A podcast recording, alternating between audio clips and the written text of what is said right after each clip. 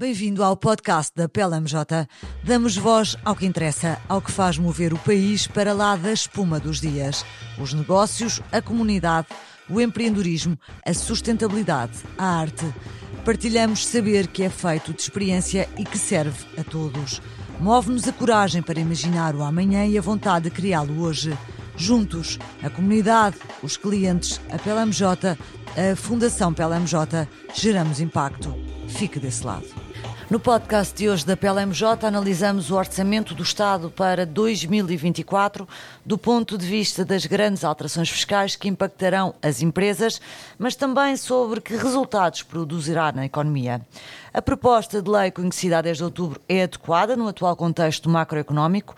É um instrumento de crescimento da atividade económica ou é conservadora?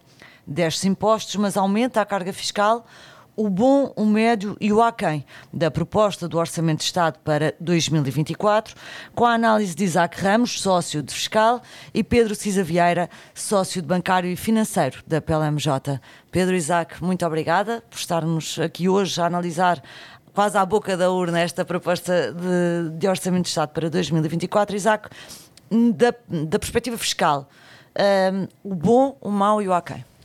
Uh, bom dia, Alexandra. Um eu acho que é um orçamento uh, conservador, digamos assim, portanto, uh, a carga, a carga, a carga fiscal uh, vai aumentar.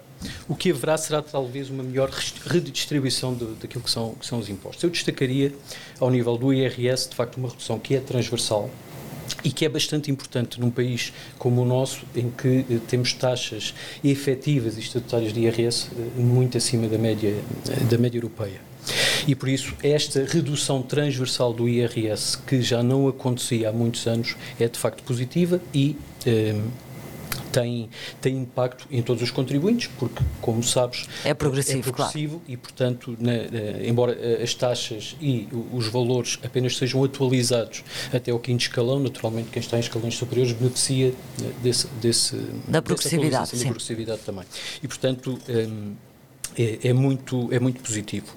Ao nível do IRC, eu destacaria duas medidas que me parecem muito interessantes e que podemos discutir. Já, va, já, vamos, já vamos entrar no detalhe, mas diz. Sim. Destacaria apenas as medidas, uhum. que é a redução das tributações autónomas, que é um tema bastante eh, importante para as pequenas e médias empresas, que uh, constituem, como sabes, uh, a maior parte do tecido empresarial português e os benefícios à capitalização das empresas. Portanto, um dos temas eh, que afeta o nosso tecido empresarial é claramente um tema de capitalização e este esforço de aproximação entre aquilo que é a utilização de capitais próprios versus capitais alheios do ponto de vista fiscal eh, é sempre, é sempre bem-vindo. Eh, o que é que eu acho que é menos positivo? Um, por um lado, uh, o aumento da carga tributária ao nível dos impostos indiretos, portanto, um aumento transversal uh, dos impostos ao nível de álcool, tabacos, iogos, etc. Isto, repare depois, no final, todo este bolo dá, de facto, um aumento da carga tributária total. E uh, uh, parece-me também que faltam aqui medidas de simplificação fiscal, que é um tema que uh, os empresários pedem muitas vezes, até mais do que reduções de impostos, e acho que nessa matéria não temos uma única medida e, portanto, podemos discutir mais adiante, como te digo, mas acho que nessa matéria eu diria que é o, o, o ponto em que ficamos, em que ficamos aquém e diria simultaneamente negativo. Muito bem. Pedro, do ponto de vista da economia, o bom, o mau e o aquém? Eu acho que o, o bom, essencialmente, é que este orçamento, como o Isaac dizia, é conservador. Para uma, para uma economia um Estado que continua muito endividado, o compromisso com a trajetória de consolidação orçamental, de geração de excedentes, de redução da dívida pública, tem um impacto muito positivo sobre a economia no seu conjunto. Designadamente porque eh, acaba por eh, conseguir um desagravamento dos juros que o Estado cobra, e o, e o juro que o Estado, eh, aliás, paga aos, aos seus financiadores, e o juro da dívida pública acaba por influenciar o juro que depois o sistema bancário e as empresas acabam também por beneficiar.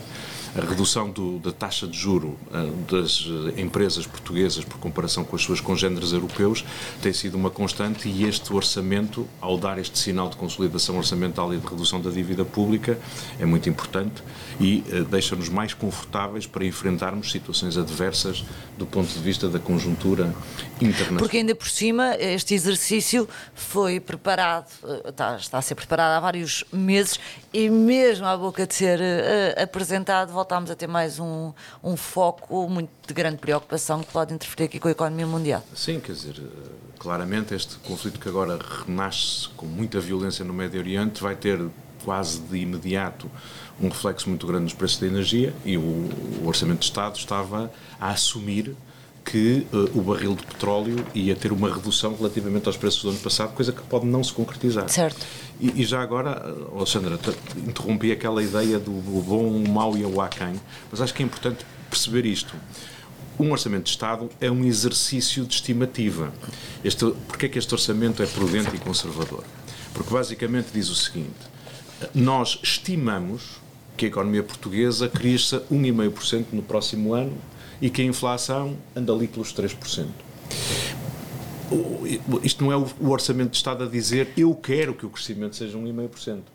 As receitas do Estado depende, e uma parte muito significativa das despesas depende essencialmente daquilo que a economia cresce. Claro. Se a economia cresce mais, cobra-se mais impostos. Se a economia cresce menos, os impostos desaparecem e a despesa aumenta. Começamos a pagar uh, subsídios de desemprego, etc. Portanto, quando, um, uh, quando se faz um exercício orçamental, nós temos que pensar assim, quanto é que a economia vai crescer para daí extrair consequências ao nível, por exemplo, da cobrança de impostos e de redução de despesas. Pelo contrário, se, se fôssemos mais conservadores, nós estamos a jogar pelo seguro. As surpresas tenderão a vir sempre do lado positivo, como tem acontecido nos uhum. últimos anos. Portanto, uh, aqui, uh, quando o, governo diz a, a inflação vai estar nos 3%, uma das coisas que é muito relevante para esse efeito é o preço do petróleo, porque nós importamos muita energia e a energia é muito volátil. Portanto, desse ponto de vista, uh, o orçamento fez-se com as projeções para o preço da energia que vinham de trás, mas uh, que podem ser postas em causa. Indo, indo àquilo que me parece ficar aquém, se quiseres. Uh, o Isaac deu nota aqui de, do, do incentivo à capitalização das empresas que é uma, uma ferramenta importante para uh, incentivar as empresas a não distribuírem resultados. Basicamente, há um desagravamento fiscal uh, para as empresas que, em vez de distribuírem resultados aos seus acionistas, os mantiverem na empresa e os utilizarem, seja para reforçar o seu capital próprio, seja para fazer investimentos em ativos tangíveis ou intangíveis, seja agora também para remunerarem melhor os seus trabalhadores. Uh, é positivo, eh, eu acho que Há, no entanto, um retrocesso relativamente ao mecanismo uh, de capitalização de empresas anterior, que basicamente assumia que os aumentos de capital eram uh, dedutíveis aos lucros tributáveis em 7%, o ano passado reduziu-se e agora tiveram, teve que se julgar com um, um, um valor variável que provavelmente vai ser difícil de calcular e avaliar nos próximos anos, trancou-se agora nos, nos 4%, mas é, mas é, é, um, é um mecanismo mais complexo. Então vamos já agora entrando no detalhe das medidas, começar precisamente por, por esta medida. Uh, vamos explicar mais devagarinho, Isaac, o que é que muda. Uh, se não estou em erro, uh, estão previsto, tá, esta, está previsto um cheque de 180 milhões para isto, ou uma despesa, ou uma não arrecadação de 180 milhões de euros. Há aqui um desígnio que parece ser tentar que, que o setor privado uh, reduza aquilo que seja uma dependência de dívida uh, e haja aqui um incentivo a uma mudança de paradigma em que os capitais próprios são reinvestidos na, na empresa. O que é que muda e uh, é devidamente ambiciosa esta, esta medida? Alexandra, esse, esse, tema é um tema que tem no mínimo 20 anos, do ponto de vista de, de, das discussões fiscais. Pelo menos do desígnio, não é? Exato, estamos a falar apenas do ponto de vista fiscal, depois isto, enfim, a, a discussão económica pode levar-nos para, para, outros temas. Qual é que é aqui uh, o principal problema? É que do ponto de vista fiscal, isto sempre foi assim, e, e não é assim só em Portugal, em muitos países, do, ponto de vista, uma vez mais, puramente fiscal, é mais rentável, chamemos assim, ir à banca buscar capital alheio do que o próprio eh, acionista investir ou reinvestir lucros na própria empresa. Entre nós, porque somos um país, infelizmente, com pouco capital, isso fez com que eh, eh, o nosso tecido empresarial, que, como te disse, é constituído na sua maioria por pequenas e médias empresas e por microempresas, na realidade, eh, esteja altamente descapitalizado. Isto foi um problema que foi detectado pela Troika, que consta dos relatórios da Troika, já, enfim, como, como, um, como um alerta relevante. Como é que os países tratam esta situação do ponto de vista fiscal, uma vez mais? Ou é o que se chama regras de subcapitalização, ou thin cap rules, na, na, na, na linguagem eh, de common law, que é dizer, eu penalizo-te, ou pelo menos não te deixo deduzir todos os encargos com os juros relacionados com capital alheio, portanto... Com dívida, quiseres, com recurso à dívida. Portanto, se quiseres, é limitar, penalizar o recurso à dívida. Por outro lado, é incentivar esse é incentivar o recurso ao capital próprio. Temos estas duas formas de balizar a, eh, a, eh, a situação. Portugal durante muito tempo não teve não teve regra, não teve nenhuma regra do lado positivo, isto é, de eh, favorecer fiscalmente a parte de, de, de, do incentivo à, à, capitalização pelo próprio, pelo próprio acionista. Isto começou com, com, a reforma do IRC e foi sendo aperfeiçoado ao, ao, longo do tempo. E, portanto, o problema é este: é o sistema fiscal tem de tanto quanto possível, fazer equiparar, neutralizar as diferenças entre o recurso ao capital e ao capital próprio. E ainda, e ainda não chegamos lá, é isso? Não chegamos, nem, nem é muito fácil chegar lá porque em bom rigor eh, eh, as regras que eram mais conhecidas sobre esta matéria eram as regras de, da Bélgica, o National Capital uh, Interest Deduction, que se fez na altura da reforma do IRC, em que participei, fez-se uma análise sobre essa matéria e o custo era absolutamente brutal. Portanto, ou se vem historicamente de valores já com essa, com essa natureza, se quiseres, com, essa, com essas medidas e as empresas adaptam-se, ou então é muito difícil a meio do caminho fazer isso. E, portanto, eu acho que esse caminho e eu acho que é o ponto positivo. O caminho está a ser percorrido. Uh, enfim, o Pedro referia com, com, com, nuances, uh, mas eu acho que o caminho está a ser percorrido e neste momento temos uh, a fixação desse, dessa simulação de, de, para efeitos fiscais do recurso ao capital próprio um, ehm, fixado na Euribor a 12 meses e depois 1,5% de spread ou 2% para as pequenas e médias empresas. Dir-me-ás, não é suficiente, nem se pode comparar com, uh, uh, com aquilo que é o recurso a capital alheio. Verdade mas comparado com aquilo que tínhamos há 10 anos atrás, eu acho que é um passo importante. Portanto, acho que estamos no caminho certo e é o reconhecimento que, de facto, e é importante, isso é o mais importante para o técnico, é perceber que os, o, o Estado está atento a essa situação e está a tentar Sim, e pode eventualmente modo. até uh, avançar-se aqui num certo mix que começa a equilibrar mais a parte dos capitais próprios, ainda que não Sim. seja uma, uma transição total. Pedro, Sim, quero acrescentar é, uma, isto é uma coisa que, que, que é muito importante, quer dizer, é de tal maneira importante que aquilo que designa-se como o Debt Equity Bias, ou seja, os sistemas fiscais tendem a beneficiar fiscalmente as empresas que se endividam, porque a despesa com juros abate ao lucro tributável e, portanto, se eu escolher financiar-me com empréstimos, eu pago menos imposto.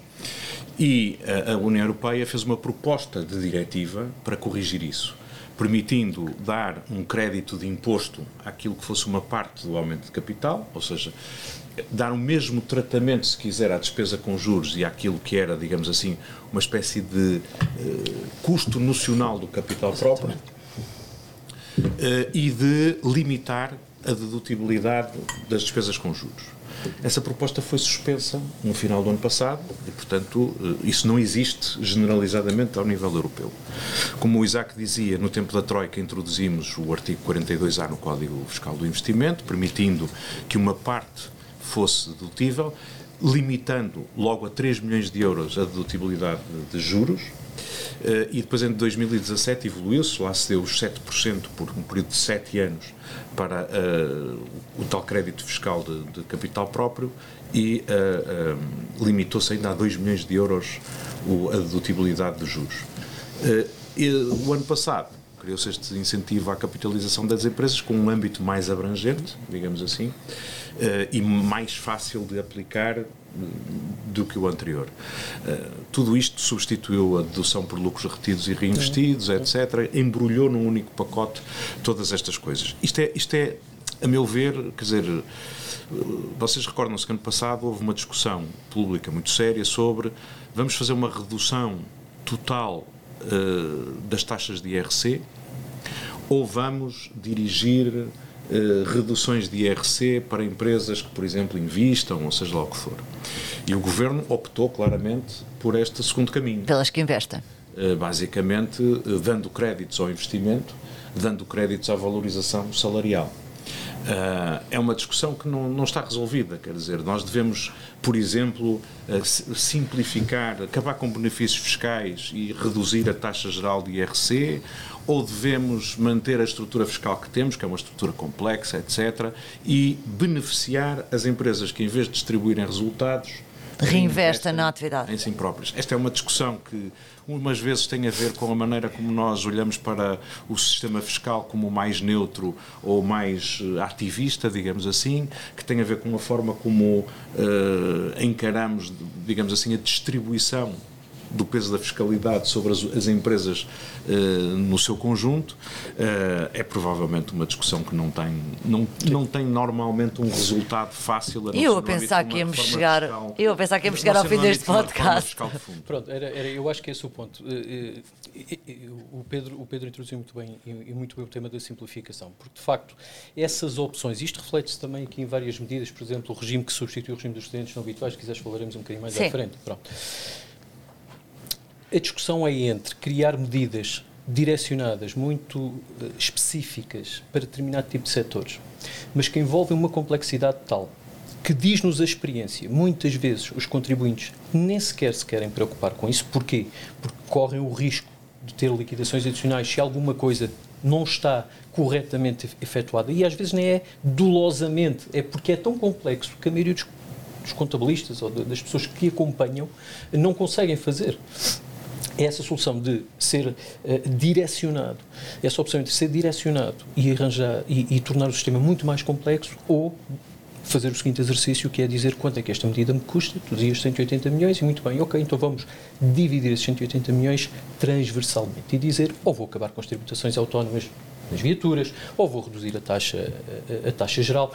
E isto é muito, isto é simplificar. Alexandra, da experiência que temos, daquilo que vou lendo, eu acho que se dessem escolher, o Pedro tem mais experiência do que eu recente sobre isso, mas se dessem escolher aos empresários o que é que preferes, uma medida direcionada neste sentido com alguma complexidade ou uma simplificação mas transversal, eu estou seguro a, que eles escolheriam Até porque o próprio litígio que, que normalmente é, sucede é, é risco, e aí vamos para a morosidade é, da justiça. Mas não é tão claro como isso. Uh, porque, na verdade, nós temos em Portugal um, um tecido empresarial muito pulverizado, composto essencialmente por micro e pequenas empresas. Temos poucas médias empresas e quase nenhumas grandes empresas.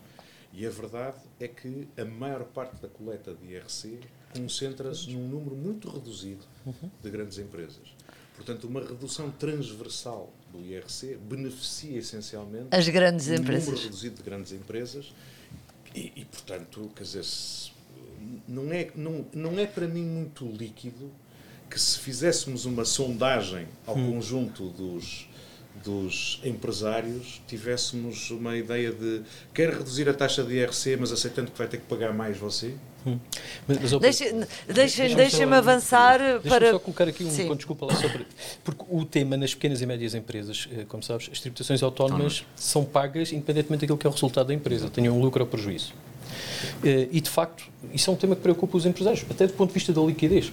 Uma empresa que está numa situação de prejuízo vai ter que pagar tributações autónomas se incorrer em determinado tipo de despesas. A questão é, se nós dissermos a, a essas pessoas, olha, de facto, vamos reduzir as tributações autónomas e tu que agora pagas 2 mil ou 3 mil vais deixar de pagar, não vais deixar de pagar. Portanto, isto é uma coisa estrutural. Certo. Ou preferes que façamos aqui um benefício que é dirigido à tua atividade, que tem estes requisitos todos e que tem estes mecanismos de controle é muito complicado e nem sequer, uh, uh, não, quero chamar, não quero dizer as direções financeiras, mas as, as, pequenas e médias empresas alavancam muito no contabilista, contabilista local, que tem muitos clientes, que, cujo grau de sofisticação não é o mesmo em Lisboa, ou no Alentejo, certo. ou no Algarve, etc. E muitas vezes esses benefícios nem sequer são aproveitados. Aliás, os números dizem-nos isto, muitas vezes medidas que são orçamentadas como tendo um custo X, no final do dia o, o custo é muito inferior. Porque, isto, porque, porque o acesso vai, a esse benefício não é, não, não é, conhecido. Não é conhecido. O, o, e é difícil. Isto é complicado, eu não quero ter chatices amanhã, se não estás seguro não avançamos. Certo. É isto. Mas aí já entrava. Por puro desconhecimento. Sim, Exatamente. Mas e aí já entramos, que eu não queria entrar já porque gostava de regressar ao orçamento, se, se a justiça fiscal funcionasse melhor, muito provavelmente uh, também tínhamos. Isso é um ponto importante. Há uma medida interessante neste orçamento sobre justiça fiscal, que é a possibilidade de alguns processos que estão pendentes Arbitra de decisão de primeira instância irem para a arbitragem. Portanto, a arbitragem, eh, enfim, com muitas críticas que lhe têm sido apontadas, eh, tem funcionado no sentido de resolver muitos processos daquilo com rapidez. Que, com rapidez e com qualidade. Mas com mais custo para quem a ela acede. Verdade. Isso é verdade. Agora, uh, não sei se esse custo adicional não, não compensa, é compensado claro, rapidamente claro, as provisões é, nas contas, é sempre, as garantias bancárias. Sim, e é sempre e essa mais. discussão em todas as arbitragens. É, mas, Alexandre, mais uma medida, que, que outros presidentes habituais igual, igual. Eu acho que falta muito a nível fiscal uh, a análise daquilo que são uh, uh, os resultados de uma determinada medida. Residentes não habituais. Decidiu-se decidiu terminar com esse regime, criando um regime paralelo com, com muito, enfim, que não tem, não tem nada a ver com o anterior.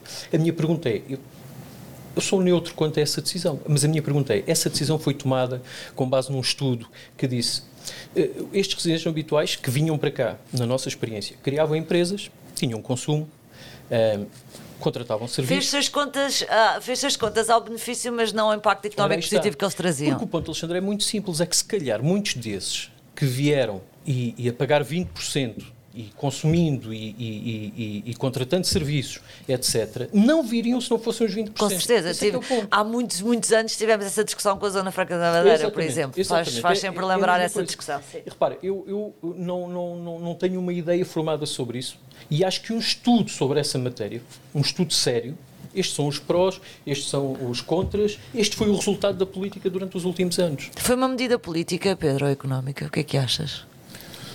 Eu acho que que, que foi, foi, foi, uma medida política, não é? Eu posso dizer que a questão do, do regime dos residentes não habituais aplicável aos uh, pensionistas era uma medida que internacionalmente uh, era muito uh, era muito criticada por vários Estados-membros da União Europeia. Sim. Portugal teve pré-litígios diplomáticos a propósito disso. O caso da Suécia foi uhum. o mais evidente. Mas França que, também que acabou com o tratado para evitar Sim. a dupla tributação e passou a reservar para si o direito de tributar as pensões que pagava aos uh, cidadãos suecos que eram residentes não habituais em Portugal.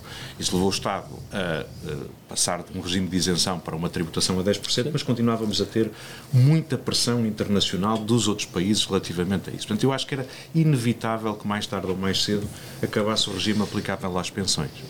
O, aquilo que, que, que, eu não tenho suficientemente, e não há dúvida que os pensionistas não pagavam imposto cá, mas faziam cá despesa, uhum. pagavam IVA, criavam empregos, etc. Portanto, não consigo saber se o saldo era positivo ou negativo, mas não há dúvida que a pressão internacional era muito grande. Relativamente uh, ao regime aplicado aos trabalhadores de profissões qualificadas, eu, não, eu tenho muito mais dificuldade em perceber isto. Tenho mais dificuldade porque eh, nos últimos anos, este regime, ou seja, a possibilidade de uh, profissionais que estivessem num catálogo de profissões onde o país tem necessidade de técnicos, nas tecnologias, na informática, na ciência, pilotos de aviação, uma série de áreas onde nós precisamos mesmo de atrair pessoas uh, e onde, sabendo que os nossos salários à partida são mais reduzidos do que noutros países, isto era uma forma de atrair pessoas. Isso foi um fator muito importante na captação de investimento estrangeiro nos últimos anos. A ICEP, quando eh, fazia, digamos assim, prospecção de investimento direto estrangeiro, uma das coisas que dizia era: vocês podem vir para Portugal, em Portugal há pessoas, há qualidade de vida, há uma estabilidade política e, e, económica, mas também temos uma outra coisa: é que vocês vão aqui fazer coisas, se precisarem trazer gente de fora, há aqui um fator muito atrativo. Muito atrativo. E, portanto, eu não tenho dúvidas que isto foi uma das razões pelas quais nós conseguimos atrair um conjunto de centros de competências de empresas multinacionais para Portugal, e os casos são muito conhecidos, e eh, que lhes permitia ter a certeza que conseguiriam continuar a captar eh, recursos humanos qualificados para aqui trabalhar. Eh, eu sei que isso é substituído por um regime alternativo mas que torna isto dependente destes profissionais estarem inseridos no âmbito de contratos fiscais de investimento, para que nem todas as empresas são elegíveis. Portanto, eu, eu, eu receio que isto seja uh, limitador da capacidade de, de atração de, de talento qualificado que nós, que nós e, precisamos. E, consequentemente, de investimento estrangeiro que vinha associado a isso. E, e, e era um dos fatores de atração de investimento estrangeiro. Não, não, não, não, tenho, não, tenho, não conseguimos medir isso assim, mas sei que muitas das empresas que vieram ou que reforçaram a sua presença eh, usaram isso como eh, argumento para, para digamos assim, motivar as administrações internacionalmente para o efeito. Para mim, este é, este é um, um problema não, não muito uh, esclarecido, mas a verdade é que, ao que parece, pouca gente gostava do regime. Ainda há 15 dias vimos o, uh, o, o Dr. António Pires de Lima, no, na primeira uhum. página do Expresso de Economia, a dizer que achava muito injusto este regime e que os, os, os, profissionais qualificados estrangeiros pagassem 20% e estivessem a trabalhar ao lado de outros que, sendo nacionais, pagavam uma taxa Se calhar andamos a, a perguntar portanto, às pessoas erradas. Portanto, as, estas questões, pronto, são, são eu, não, eu não tenho dúvidas que aqui houve mesmo uma, uma opção política cujo alcance, sobretudo nesta medida, eh, tenho receio que não seja positivo. Deixem-me avançar, até porque já, já não temos assim tanto tempo. Gostava de regressar ao IRC. O IRC mantém-se, exceto para startups onde baixa, mas também não baixa para todas, Isaac. É assim, não é? Sim. Uh, como dissemos já há pouco, as startups não são os grandes empregadores do, do, do país. Uh, deveria, mas são uma aposta no futuro, de facto. Uh, devíamos ter ido mais longe, já falar nas grandes empresas, podíamos ir mais longe nas grandes empresas. É, Alexandra, uh, isto leva, enfim, leva-nos à, à, tal discussão que, estaria, que estávamos a, a, ter relativamente a medidas transversais ou direcionadas. Certo. Uh, de facto, há uma redução da taxa aplicável nas startups aos primeiros 50 mil euros de lucro, antes eram 17% e agora passam a ser 12,5%. 12 Uh, no entanto, se formos analisar o detalhe de, de, da medida, é uma medida que está dependente de um conjunto de requisitos cumulativos, que eu duvido muito que muitas empresas preencham. é daquelas que o cheque fica na gaveta, então? É, será quase seguramente, porque é necessário existirem rondas de financiamento, é necessário apoio de banco de fomento, etc. Enfim,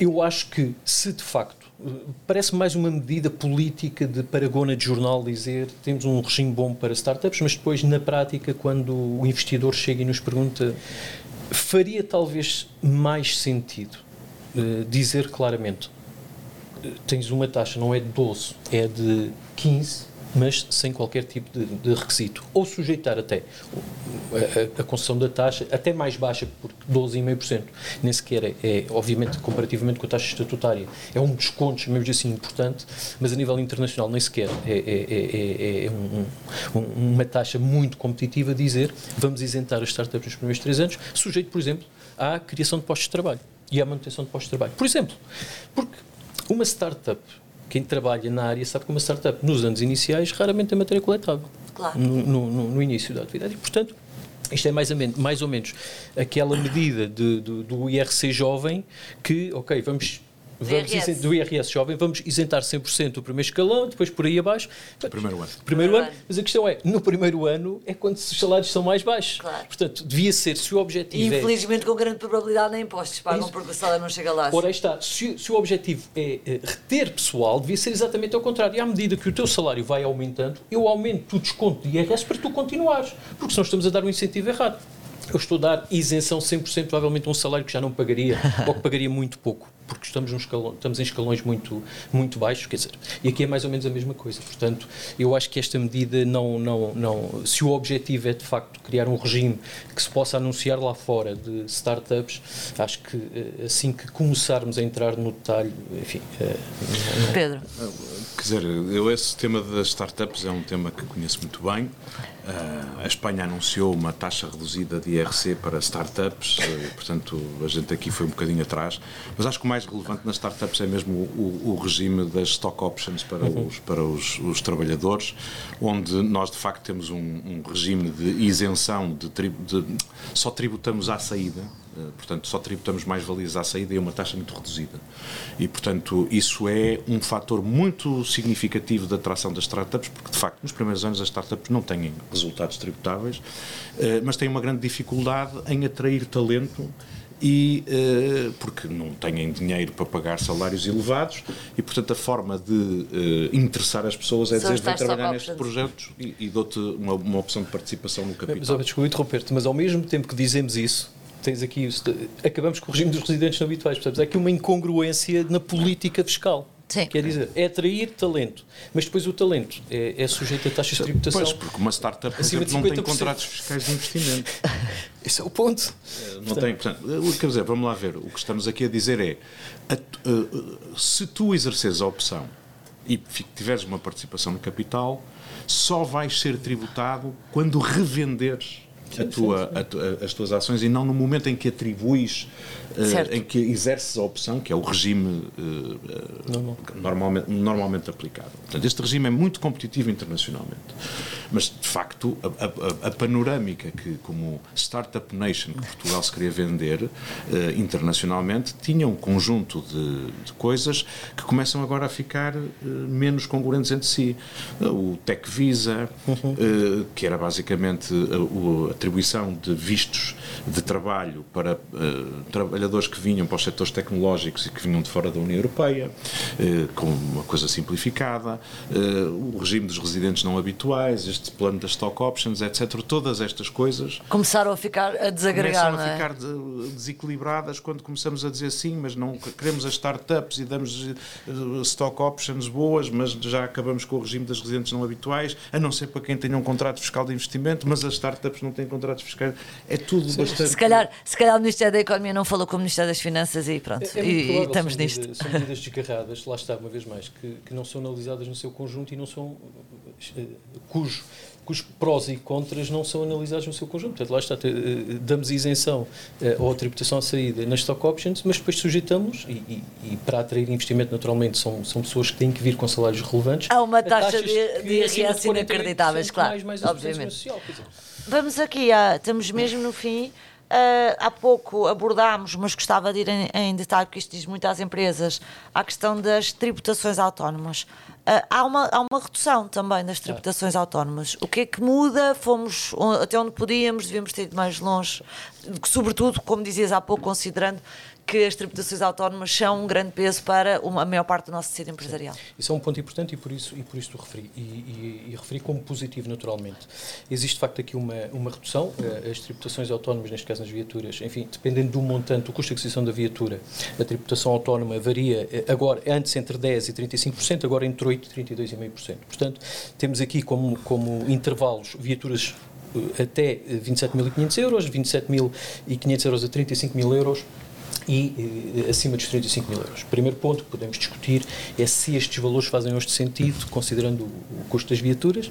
Um ponto importante também, o ISV é aumentado significativamente, portanto, se não se deviam rever estes thresholds, chamemos assim, aumentando um bocadinho mais, em linha com aquilo que foi o aumento do preço das viaturas, mas uh, já lá iremos. Obviamente, a descida é sempre, é sempre favorável, ela é pequena. O que eu questiono é se não se devia, eh, eh, do ponto de vista da política fiscal, por exemplo, eh, fazer reduzir ainda mais a tributação autónoma nos thresholds inferiores e deixar os superiores iguais. No fundo, dar mais opção. Um... Ou seja, porque de facto uma viatura de serviço, se pensarmos, enfim, terá um custo, se de facto é uma viatura de serviço, o custo de aquisição, enfim, será inferior. E, portanto, esse, as viaturas de valor de aquisição de valor superior normalmente são para quadros de administração, são para, para outro tipo de, de, de colaboradores. Só esse sentido, por exemplo, manter as taxas mais elevadas no escalão superior e dividir essa despesa, chamemos assim, pelos outros dois escalões, diminuindo ainda mais. Porque, de facto, embora a redução seja de aplaudir, ainda, ainda é significativa. Portanto, uma descida de 1,5% eh, eh, e 2% no segundo escalão não, não, não, é significativo, considerando até eh, os, os, valores que estão aqui em causa e que, que aos preços todos, de facto, não, não permitem adquirir rapidamente, passas para o último escalão. 55 mil euros. Uh, Pedro, sobre o incentivo a movimentos de consolidação, isto naquele tema do goodwill uhum. que possa, possa, pode começar a ser uh, amortizado. Amortizando mais rapidamente. O que, é que sim, porque já, já podia, mas há aqui um, um, um acelerar, um acelerar desse, desse processo. Uh, vai no bom sentido ou é daquelas medidas que ficam vai bem no no. bom sentido, eu acho que devia ser mais agressivo até. Eh, nós temos, um, nós temos um, um, problema muito complicado que é, nós temos em Portugal 400 mil sociedades comerciais à volta disso. Só 1.200 é que não são PMEs. E das PMEs, nós começamos a, a, ir a ver as maiores PMEs, que são aquelas que têm menos de 50 milhões de euros de faturação, eh, menos de 250 trabalhadores, e começamos a perceber que, aliás, há, há, há empresas não PMEs que só são que só não são PMEs porque têm muitos trabalhadores, mas têm faturações inferiores a 50 milhões de euros por ano. Portanto, têm muito baixa produtividade. E as empresas PMEs, ali a partir de 300 ou coisa assim, a faturação já anda na casa dos 20 milhões de euros. Portanto, são empresas muito pequenas que compõem o tecido empresarial português e isso uh, acaba por ser inibidor de um crescimento da produtividade, da capacidade de investimento, da capacidade de atração de gestão eh, capacitada, de profissionais mais qualificados, de investimento em inovação e investigação. Sabemos que quanto maior é a escala das empresas, mais recursos elas têm para se dedicarem a estas coisas que são críticas para darmos um salto significativo eh, ao nível do, eh, do crescimento da nossa produtividade. Portanto, tudo aquilo que ajude as empresas a ganharem escala, e a maneira mais fácil das empresas ganharem escala é adquirirem outras ou fundirem-se. Tudo isso, obviamente, encoraja movimentos de consolidação e de ganhos de escala que são críticos para, para, a nossa economia. E, portanto, eh, nos últimos anos têm-se dado passos, eh, facilitando e simplificando o reconhecimento da naturalidade fiscal das, das, das, dos movimentos de fusão e de aquisição, eh, tornando, reconhecendo mais aceleradamente de, o, o, o, goodwill eh, nestas, nestes movimentos de consolidação, mas eu acho que eh, era importante que isto fosse mesmo visto como muito significativo, porque é mesmo que nós precisamos de encorajar, até porque e com isto me calo, a mentalidade do empresário português é muito de esta é a minha coisa, eu mando nisto e eu, portanto, agarro-me e prefiro ter uma coisa pequena mas que seja minha, do que uma coisa, do que participar de uma coisa maior que eu não controlo. E portanto, eh, isto é uma coisa cultural que há de ser mudada com novas gerações de gestores e de empresários que estão a chegar ao mercado e que têm outro tipo de educação e de qualificação, eh, mas que também beneficia muito se nós eh, dermos os incentivos corretos para que as mudanças ocorram. Última pergunta, temos mesmo de terminar. O que é que esperamos que com esta proposta de lei, Pedro, uh, aconteça ao investimento público e privado? As confederações uh, empresariais também nunca ficam completamente contentes, nem, nunca, nem contentes, nem tristes com, com, com os orçamentos que são, que são apresentados. Ajuda ou não ajuda o orçamento possível? Proposta eu vou-vos vou dizer qual é a minha convicção. Os movimentos anuais do Orçamento de Estado são absolutamente irrelevantes para as decisões de investimento. As empresas investem a longo prazo e, sobretudo, investem quando têm perspectivas de crescimento de negócio, porque acham que o mercado está a melhorar ou porque acham que têm capacidade de transformar a alocação de recursos ao aumento da capacidade produtiva ou à melhoria da eficiência em valor para os seus acionistas. E, portanto, aquilo que nós temos visto ao longo das décadas é que, se a economia está a crescer, se os empresários têm confiança, investem independentemente do regime fiscal. Se, pelo contrário, ele está, se, se as perspectivas são mais negativas, eles retraem-se, por muito positivo que seja o regime fiscal. Portanto, eu acho que esta nossa ideia de que anualmente estamos ansiosos para ver se o Orçamento de Estado dá as respostas que precisamos na economia portuguesa é uma ideia também que pode alimentar, digamos assim, eh, alguma discussão mas não é aquilo que é essencial. Essencial são mesmo eh, movimentos de fundos estruturais e um contexto que seja mais favorável para uma economia dinâmica e competitiva. Isaac. Sim, eu, eu, estou na linha do, do Pedro, que as pequenas alterações não, não têm qualquer relevância ao nível do investimento. O que precisamos, de facto, é, é de uma reforma de fundo que aconteceu em 2014 foi muito importante, mas continuam a existir uh, falhas significativas, nomeadamente ao nível da simplificação do, do regime.